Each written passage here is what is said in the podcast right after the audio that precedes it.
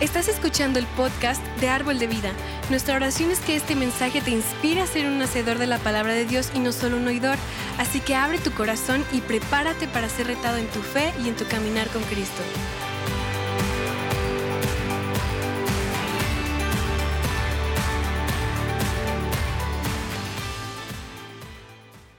Entonces, ah, estamos concluyendo hoy nuestra serie, ¿Quién es el jefe? ¿Aprendiste algo durante, durante la serie, esta serie? Y ah, durante el año vamos a tener como eh, series donde vamos a enfocar más en la doctrina, ah, como las, las, creencias principales ah, de nosotros, de, de, lo que vemos en la palabra que Dios nos ha enseñado cómo vivir nuestras vidas. Entonces, la, la autoridad es un tema que puede ser muy controversial, pero es algo como creyentes que tenemos que entender si queremos caminar, experimentar la plenitud de Dios en nuestras vidas, pero simplemente para, para enfrentar las situaciones adversas que estamos enfrentando y, y, la manera que el enemigo quiere utilizar, influenciar en nuestras vidas, uh, interferir en nuestras vidas, necesitamos entender muy bien cómo ejercer nuestra autoridad qué, es lo que significa, qué es el poder que tenemos, qué es el poder que el diablo no tiene. Y, ah, bueno, es algo que es, algo principal, fundamento de nuestras vidas cristianas.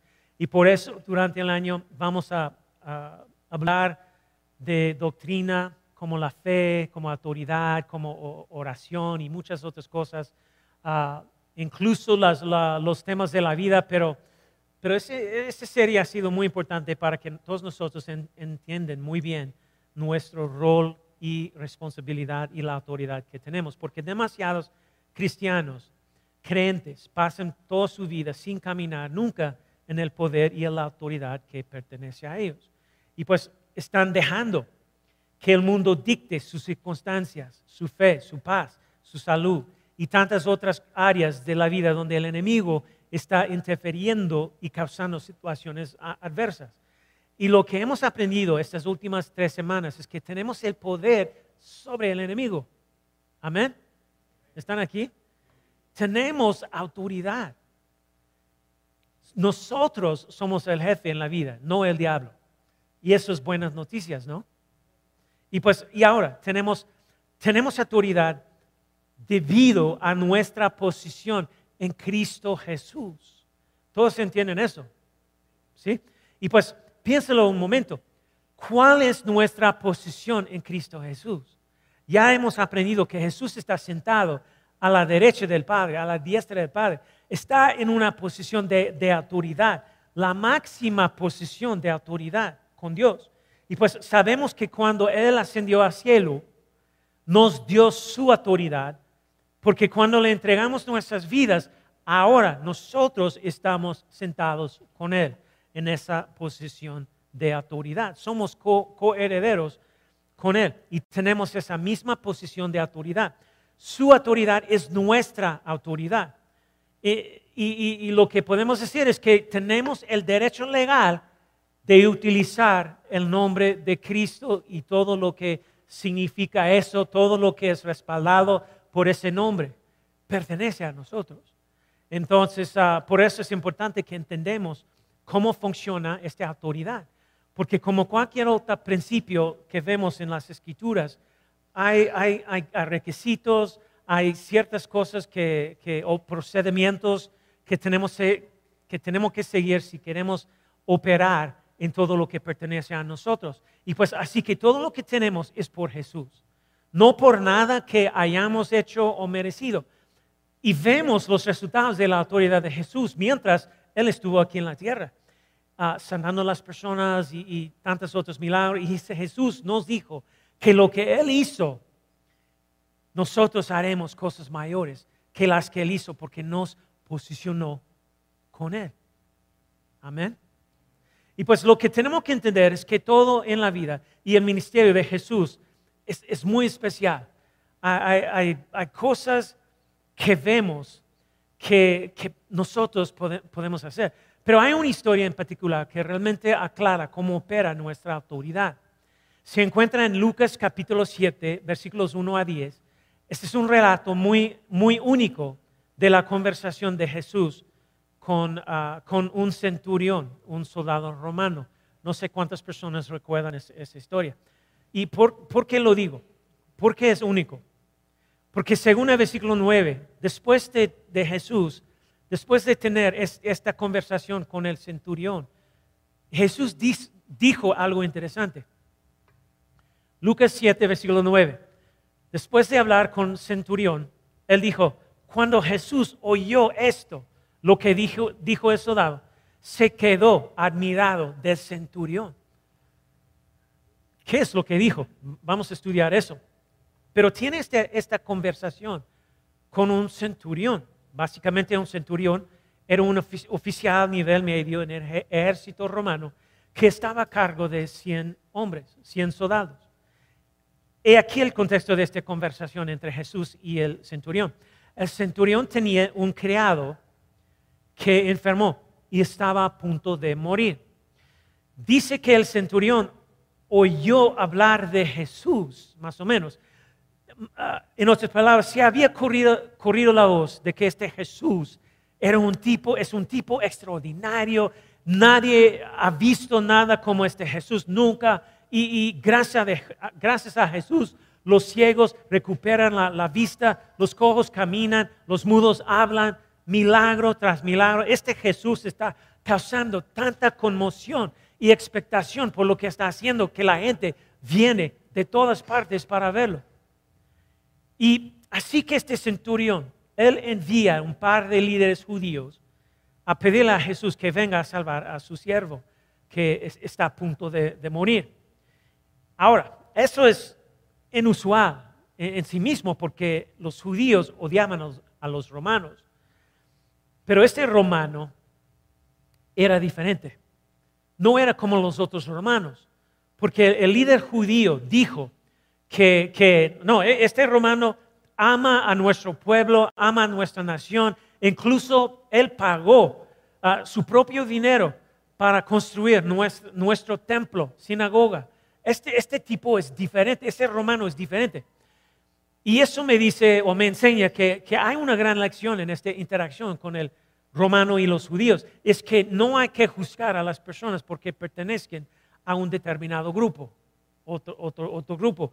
Pero el líder judío, le habla a Jesús de este hombre. Y él está diciendo, y, le dice, Jesús, ¿sabes qué? No, ese romano es diferente. No es como los otros. debes ayudarlo. Debes salvar a su siervo, su criado. Así pues Jesús se dirige ahora a casa del centurión, que ha hecho una petición de oración. Salva la vida de mi siervo. Todo va bien en, ese momento. Jesús está de camino, ha recibido la, petición de oración del centurión y parece que la respuesta está en camino. Sin embargo, antes de, de que Jesús llegue a la casa, el centurión envía otro mensaje. Lo dice, eh, lo dice al final del versículo 6 de Lucas 7, donde dice, Señor, no te molestes, yo no soy digno de que entres en mi casa. En otras palabras, eh, Jesús, no vengas más lejos. Y, y él envía a algunos de sus amigos a Jesús y dice, dile a Jesús que no se acerque más, no soy digno. Por eso, una de las cosas que tenemos que notar al meternos en esta historia es que este centurión puede que tuviera mucho dinero, puede que tuviera mucho poder, pero en, presencia de Jesús era un don nadie, no era nada. Entonces, uh, piensa en esto. Este poderoso, prestigioso, rico centurión entendía, sabía cuál era su lugar en presencia de Jesús, que todo se trata de Jesús. Yo no soy nadie en su presencia, soy su siervo. le dice, hey, no vengas a mi casa, no soy digno de, que vengas. Yo no sé, yo, no sé tú, pero yo estoy pensando que, hey, oh, espera un momento. Le acabas de pedir que venga, le, acabas de, de, pedir que venga a salvar tu siervo, pero ahora le dices que no venga, decídete, ¿qué quieres que haga? Y pues el centurión dice, no soy digno, miren lo que dice el versículo 7 Ni siquiera me, consideré digno de presentarme ante ti. Pero con una sola que palabra tuya, mi siervo, ¿qué? Sanará. Estamos hablando de la autoridad.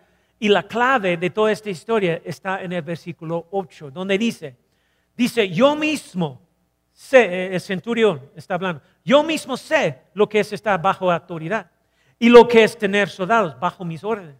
Si a uno le digo, ve allá, él va, si a otro le digo, ven acá, él viene, y si a mi siervo le digo, haz esto, lo hace, cuando Jesús, y otra vez, cuando Jesús oyó esto, se quedó admirado del centurión, de su, de su revelación, de su entendimiento de, ese principio de, de, autoridad. ¿Qué estaba diciendo Jesús que quiere que digamos o pensemos o hagamos para que Él cree eso de nosotros, que está asombrado con nosotros, con nuestra fe, como el centurión? Piensa en esto.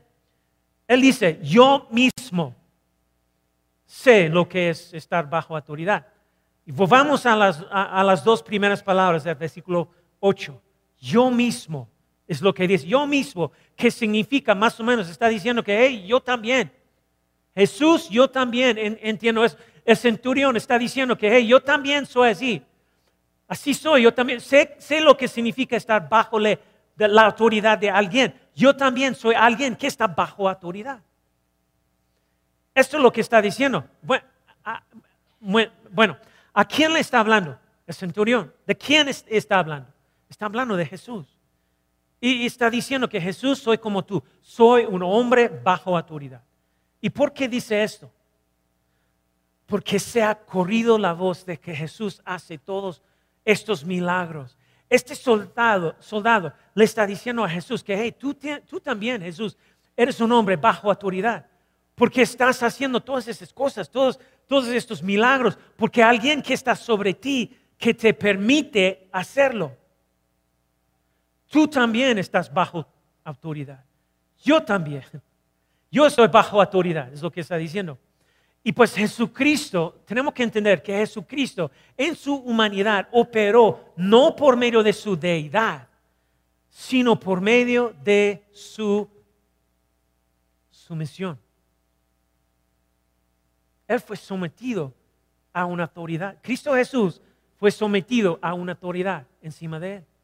Y pues Jesús dice en el capítulo 5 de Juan, versículo 19, dice, entonces Jesús les dijo, de cierto, de cierto les digo, el Hijo no puede hacer nada por sí mismo, sino lo que ve que el quien, Padre, hace. Estamos hablando de la autoridad, está bajo autoridad. Porque todo lo que el Padre hace, eso mismo lo hace el Hijo. Y es que el Padre ama al Hijo y le, muestra todo lo que Él hace y mayores obras que, estas, que estas le mostrará para el, para el asombro de ustedes.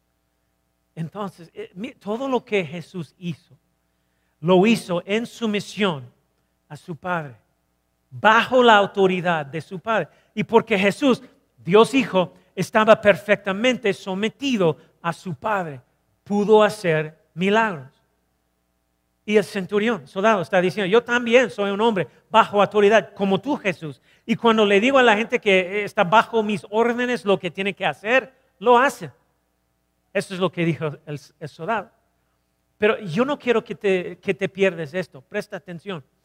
Este tipo está diciendo, Jesús, la razón por la que estoy por encima de algo es porque estoy por debajo de algo. La razón por la que puedo decirle a la gente, a los cien tipos debajo de mí y a mis sirvientes lo que tienen que hacer, es porque tengo gente por encima de mí diciéndome lo que tengo que hacer. Estoy bajo autoridad, por lo tanto puedo hablar con autoridad a los que están debajo de mí, porque yo tengo autoridad. Y él, él habla mucho de esa palabra, esa idea de autoridad. Así que déjeme darte este principio y luego lo, lo, desglosaremos más, porque es un principio, principio que te dará acceso a lo milagroso. ¿Y cuántas personas quieren acceso a lo milagroso?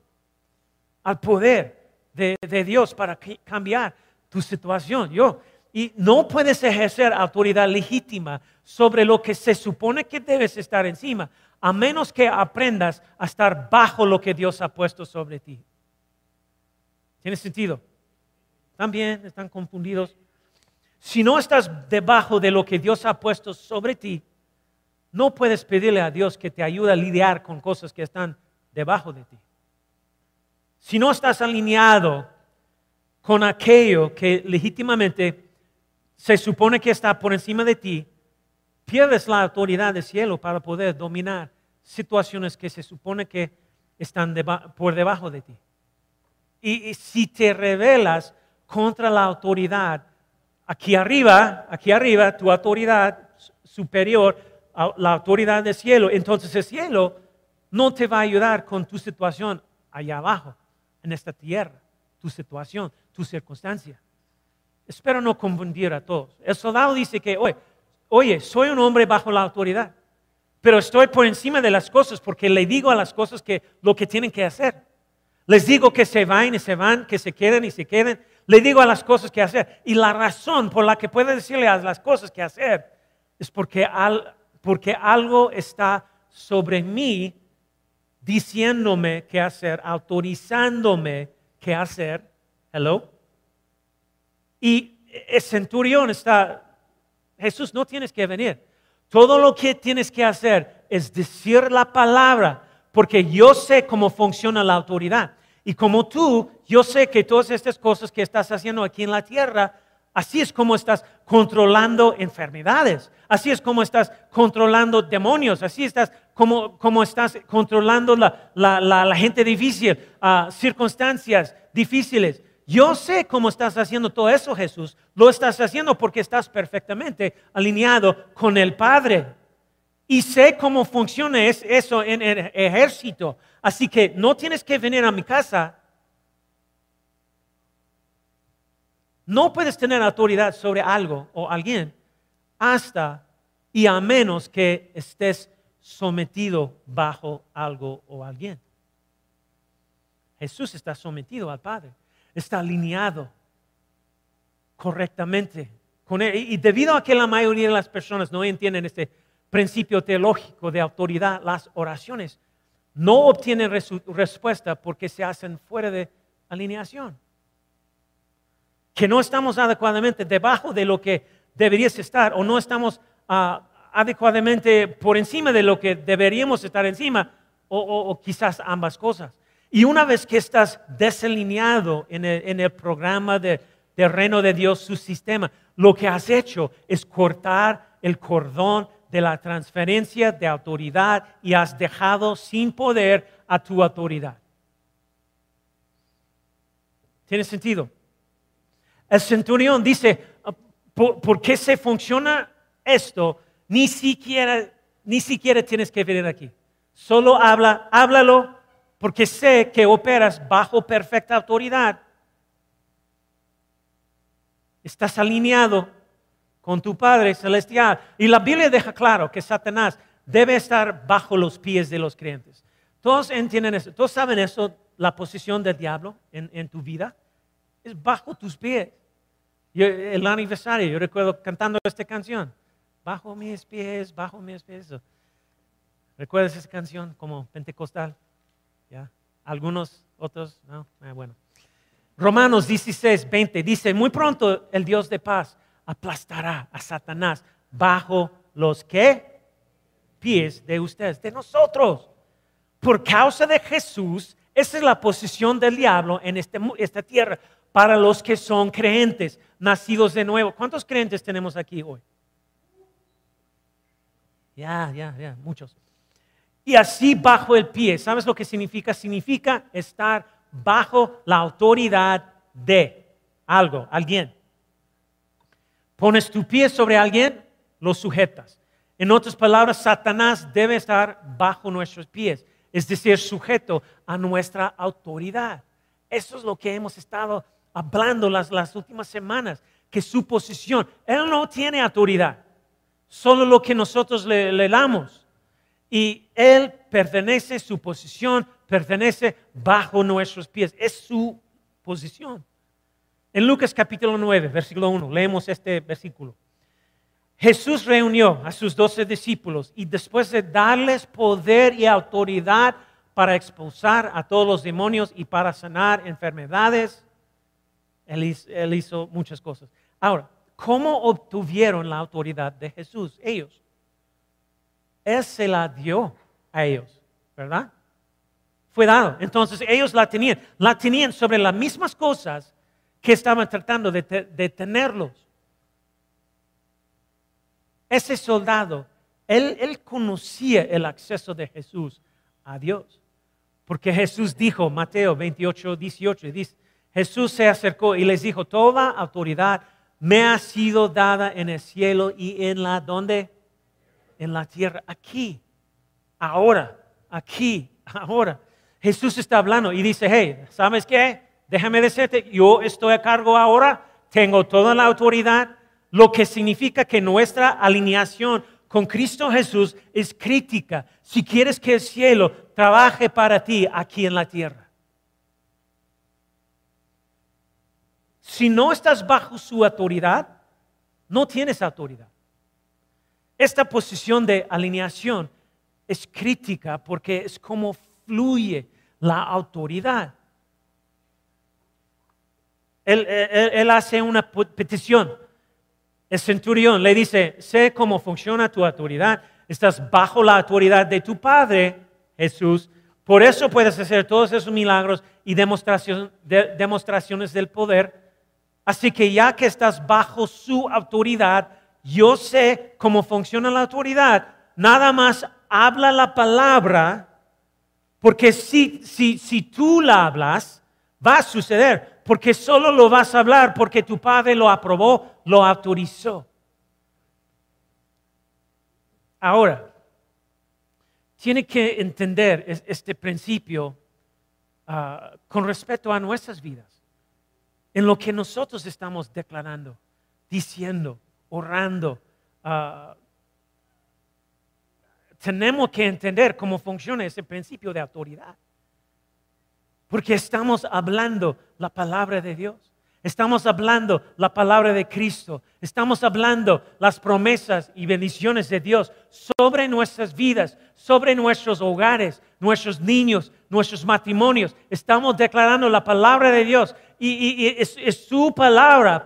Y entonces eso significa que ya fue aprobado, ya fue autorizado para que tú puedas usarlo y caminar en la autoridad que pertenece a ti cuando tú estás alineado con Él, bajo la autoridad de Él. ¿Hello? Eso es como funciona. Entonces, así es como se cambian las cosas aquí en la tierra. Así es como cambian tus situaciones, tu familia, tu madre. Así es como cambian las cosas en la tierra. en este caso, el siervo, en esta historia. En Colosenses capítulo 3 lo, divide en algunas categorías. Y permítame revisar algunas de estas categorías muy rápido. Ah, para que yo quiero que veas cómo funciona la autoridad y la importancia de estar alineado y sometido bajo la autoridad legítima que Dios ha establecido, porque ese es el clave. De hecho, nosotros hablamos de, esas cosas la, semana pasada. ¿Cómo es que nosotros damos poder al enemigo? y cómo podemos caminar en la autoridad sin eh, la interferencia del enemigo. Pero mira lo que, lo que dice aquí en Colosenses 3, versículo 17 a 24. Dice, y todo lo que hagan, ¿de, de qué? Palabra o de hecho, háganlo todo en el nombre del Señor Jesús, dando gracias por medio de Él a Dios el Padre. En otras palabras, hazlo bajo la autoridad de Jesús. Y sigue explicando esa idea de alineación con, e, él. Ah, por ejemplo, versículo 18, dice, mujeres están sujetas a sus maridos como conviene en el Señor. Ahora, por favor, no, no malinterpretes lo que dice aquí. esto no significa que el marido tenga control sobre su mujer. Y todas las mujeres dijeron, fue débil. El primer servicio estaba como fiesta. Yeah. Eso no significa que el marido tenga control sobre, no significa que seas una esclava de tu marido y que tengas que obedecerla como una sierva o algo así, maridos no malinterpretan esa escritura, por favor. ¿Están aquí todos? Oh, ouch. Ustedes necesitan estar en el grupo de matrimonios. Ah, bueno, pero yo lo que quiero decir, el punto que quiero hacer, es que Dios ha establecido una autoridad espiritual en el, hogar. ambos están trabajando juntos, esposo, esposa, ambos. Ustedes están trabajando juntos, tomando decisiones juntos, respetándose mutuamente, pero se supone que el esposo debe caminar en el papel de liderazgo espiritual en su hogar. Esa es su autoridad legítima. Sin embargo, sabemos que no siempre es así. A veces el marido simplemente no camina en ese papel y nosotros sabemos eso. Y así ambos deben estar alineados con ese papel en Cristo, en su hogar. Y si no lo están, si están fuera de alineación con ese papel en el hogar, entonces están fuera de alineación con Dios y no están en una posición para que Dios se mueva en su vida de la manera que Él quiere. Hello? Amén o ouch. Y luego dice, maridos, amen a sus mujeres y no sean ásperos con ellas. Y uh, también, 1 de Pedro, capítulo 3, versículo 7, dice, de, igual manera, ustedes esposos sean comprensivos en su vida conyugal, cada uno trate a su esposa con respeto, ya que como mujeres más delicadas, ambos son, ambos son herederos del gato donde la vida. Así nada, ¿para qué? Para que nada estorbará las oraciones de ustedes. ¿Hello? Cuando estamos fuera de alineación, no sometidos a la autoridad que está encima de nosotros, eh, vamos a tener problemas.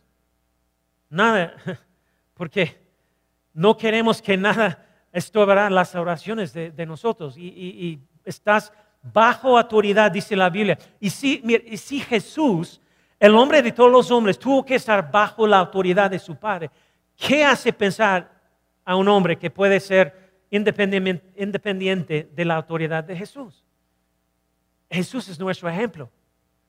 Y luego dice, versículo 20, los hijos están incluidos también. Dice, hijos, sean obedientes a sus padres en todo, porque esto es agradable al Señor. Y la razón por la que debes enseñar a tus hijos a obedecer no es solo porque eres, eres sus padres, por supuesto deben obedecer porque eres su padre, pero es porque quieren agradecer a Dios. Porque cuando hacen feliz a Dios, Dios responderá incluso a sus oraciones.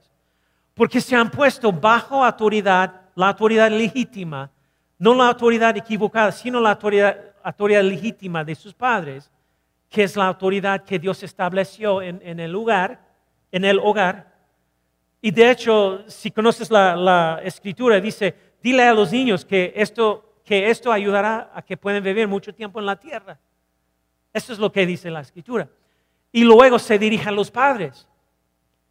Dice en versículo 21, por ejemplo, padres, no exasperen a sus hijos para que no se uh, desalienten. En este versículo, algo interesante que entender acerca del contexto de los versículos. En este versículo está hablando específicamente de los papás, de los padres. La razón por la que dice padres, por cierto, e, es, porque en la cultura de ese tiempo los hombres eran los principales responsables de criar a los hijos en cuanto a enseñarles y entrenarlos en, la vida, no necesariamente como ah, las otras cosas, pero esa era la cultura. Y pero también es una expectativa para hoy que los padres tienen un papel importante en la crianza de sus hijos, porque en muchos hogares hoy en día los padres están ausentes en su papel en, la vida de sus hijos, ¿verdad? Sabemos eso.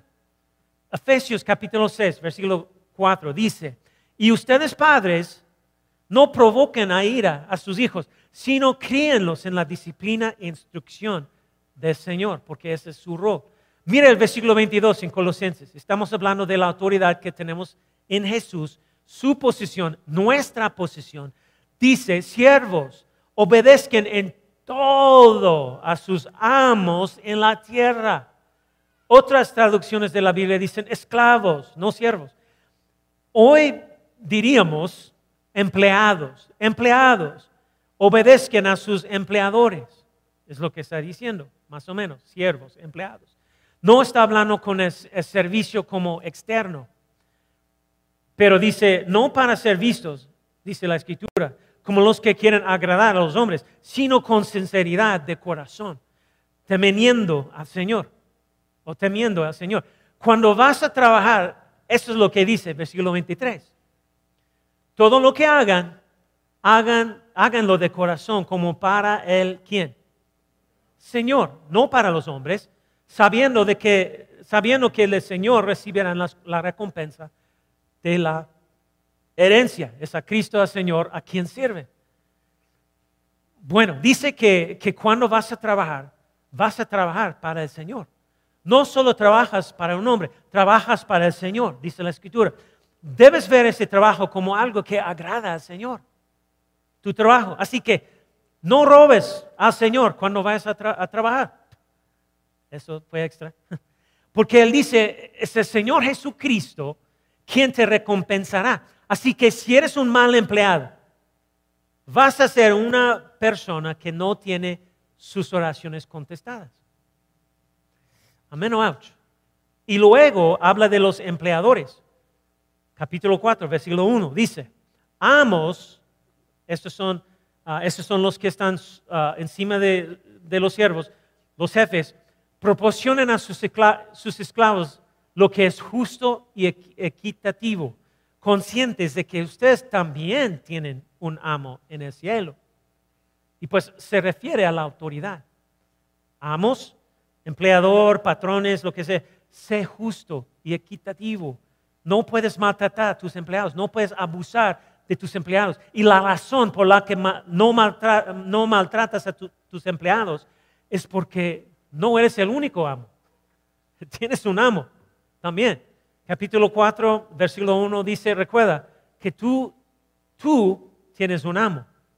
Así que si vas a estar por encima de algo, será mejor que estés por debajo de algo o alguien y estés bajo tu amo si quieres ser el tipo adecuado de amo y obtener el tipo adecuado de servicio, beneficio y bendición en, tu empresa. Y pues quieres ver el cielo hacer cosas en tu vida que te dejarán boca abierto. Alguien como, ah, no, increíble, manches. ¿Y cuántos quieren ver eso de Dios? en tu vida. Tener ese tipo de reacción que, ay Dios mío, otra, ah, mira. Y pues, porque ahora eh, eh, estoy bajo Él, bajo Él, y ahora tengo autoridad legítimamente sobre las cosas en esta tierra para ver a Dios invadir cosas que parecen estar muriendo. El criado, el siervo de centurión, se estaba muriendo. ¿Alguien tiene alguna situación ¿cómo se dice? Moribunda. Este tipo se está muriendo. Es siervo aquí, está muriendo. Bueno, necesitas asegurarte de que tu alineación es, es recta, alineada. Y pues para que puedas hacer lo que Jesús hizo. Hablamos de eso la semana pasada, cómo estar alineados, cómo no darle el poder al diablo en nuestra vida. Y pues, ¿qué dice Jesús de este hombre? Jesús se asombra de lo que dice este hombre. Capítulo 7, otra vez, dice, cuando Jesús oyó esto del centurión, se quedó admirado del centurión. Se volvió entonces a la gente que lo seguía. Y más o menos en ese momento, ahora él está hablando con la multitud que estaba ahí. Él está hablando con todo el mundo. Después de escuchar lo que dijo el centurión, él está diciendo a todo el mundo que, ¿has oído eso? ¿Has visto eso? Y dijo, mire lo que dijo. Jesús dijo, quiero decirles que ni siquiera en Israel he hallado tanta fe. Tanta fe. Porque el, centurión entendió muy bien cómo funciona la autoridad. Lo que, lo, que cómo funciona y, la importancia de estar alineado con la, la autoridad encima de ti. Para que tú puedas tener autoridad encima de las cosas debajo de ti. Y pues eh, eh, más o menos Jesús está ahí en ese momento. Hey, hey, este gentil incircunciso tiene más fe que cualquiera de mis seguidores, más que cualquiera de Israel. Miren este romano, que ni, siquiera entiende la, teología, tiene más fe que todos ustedes, porque entiende la, autoridad y cómo funciona. Así que la pregunta eh, es, ¿con quién te identificas? ¿Con quién te identificas? Porque es mejor que identifiques con alguien que esté alineado, porque ellos son los que tienen acceso a la autoridad en la oración.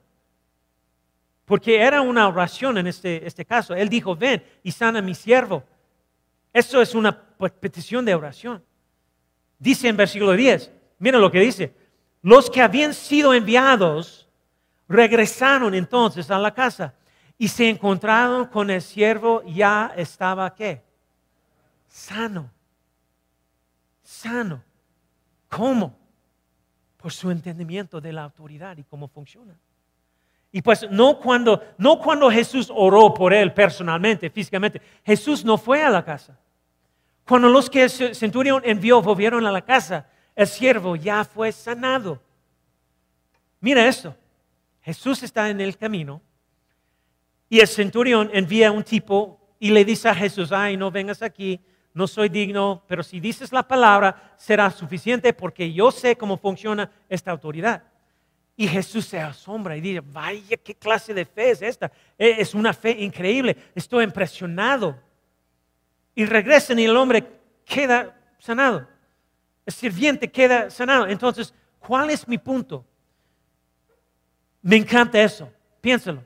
Jesús cree en las respuestas de oración a distancia porque no está físicamente ahí. Él no fue físicamente en la casa, él solo, él solo envió la palabra a la casa, aunque estaba ausente del lugar. Y ahora tienes que entender, todos los otros milagros que Jesús hizo, Él estaba ahí. Ahora, ¿por qué necesitas saber eso ahora? Porque Él no está aquí físicamente. ¿Verdad? Mira, ¿alguien ha visto Jesús ahí caminando en el centro? Pero la buena noticia es que Él hace respuestas de oración a larga distancia. Él no tiene que estar aquí para hacer las cosas en nuestras vidas. Es por eso que me encanta Hebreos capítulo 7, versículo 24, que dice, pero Jesús conserva su sacerdocio inmutable puesto que permanece para siempre. Por lo cual Él también es poderoso para salvar para siempre a los que por medio de Él se acercan a Dios puesto que vive perpetuamente para qué? Interceder por ellos, por nosotros. Él vive siempre, Él vive para siempre como intercesor por los creyentes. Él vive para siempre para invadir nuestra circunstancia y no tiene que estar aquí para hacerlo. Y así que quiero desafiarte a que, espero que tiene sentido, a que vayas a caballito porque Jesús quiere que te montes en este principio de autoridad, porque solo cuando nos sometemos en alineación con, con lo que Dios ha establecido sobre nosotros, nos dará autoridad y victoria que están debajo de nosotros. Las circunstancias, las situaciones que estamos enfrentando. ¿Qué hay debajo de nosotros, bajo nuestros pies?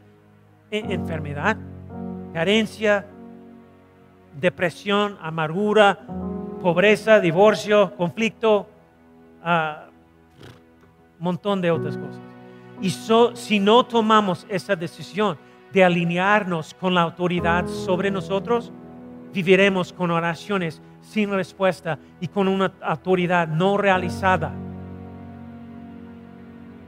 Y qué, qué triste ser un creyente, un cristiano impotente sin poder,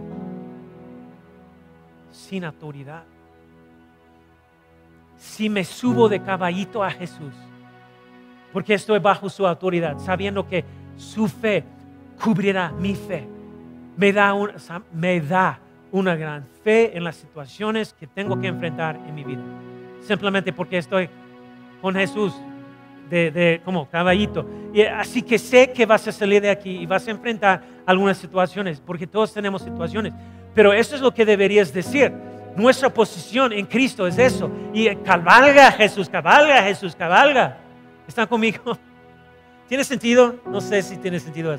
Debes llamarlo y estar alineado bajo Él para que tengas la autoridad de Él sobre las cosas que Él te ha puesto. Y pues así que ahora caminas con, caminas con, ahora podemos caminar con la cabeza en alto porque caminas como un vencedor y ya no como una víctima porque estás alineado. Cuando mis hijos eran pequeños, los llevaba a cuestas.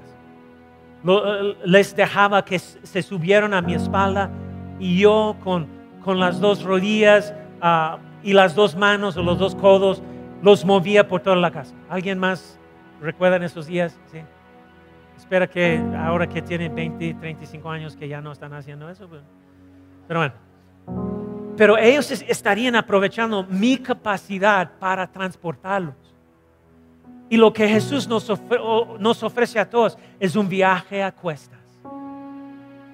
Nos ofrece la, la oportunidad de subirnos a sus hombros, a su espalda, de cabalgar a través, alrededor, incluso por encima de las circunstancias de la vida. Y no puedes acceder a la autoridad de Jesús a menos que te coloques bajo su autoridad. Y la razón por la que mis hijos pudieron cabalgar sobre mí es porque reconocieron su incapacidad y reconocieron mi capacidad.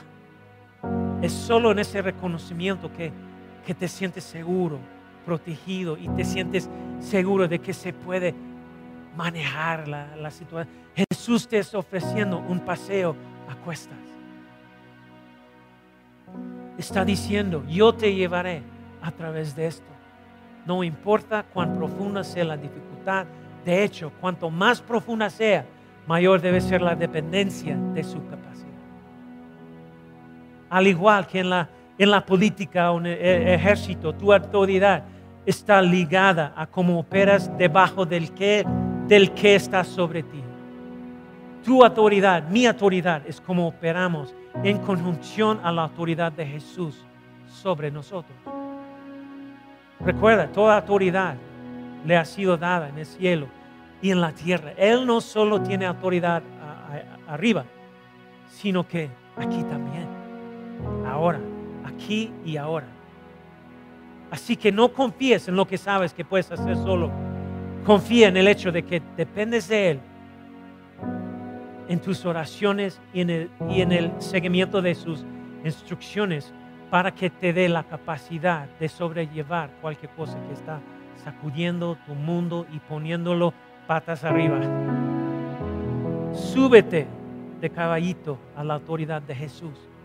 Él tiene suficiente fuerza para llevarte, llevarte desde donde estás hasta donde necesitas ir.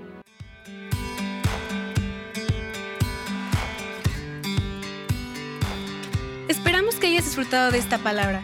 Puedes encontrar más mensajes e información sobre nuestra iglesia en www.arboldevidaleon.com. Queremos invitarte a que nos visites en Boulevard San Juan Bosco 3026, Colonia Cañada del Refugio, o vernos en nuestra página de Facebook Iglesia Árbol de Vida. Una vez más, gracias por escucharnos.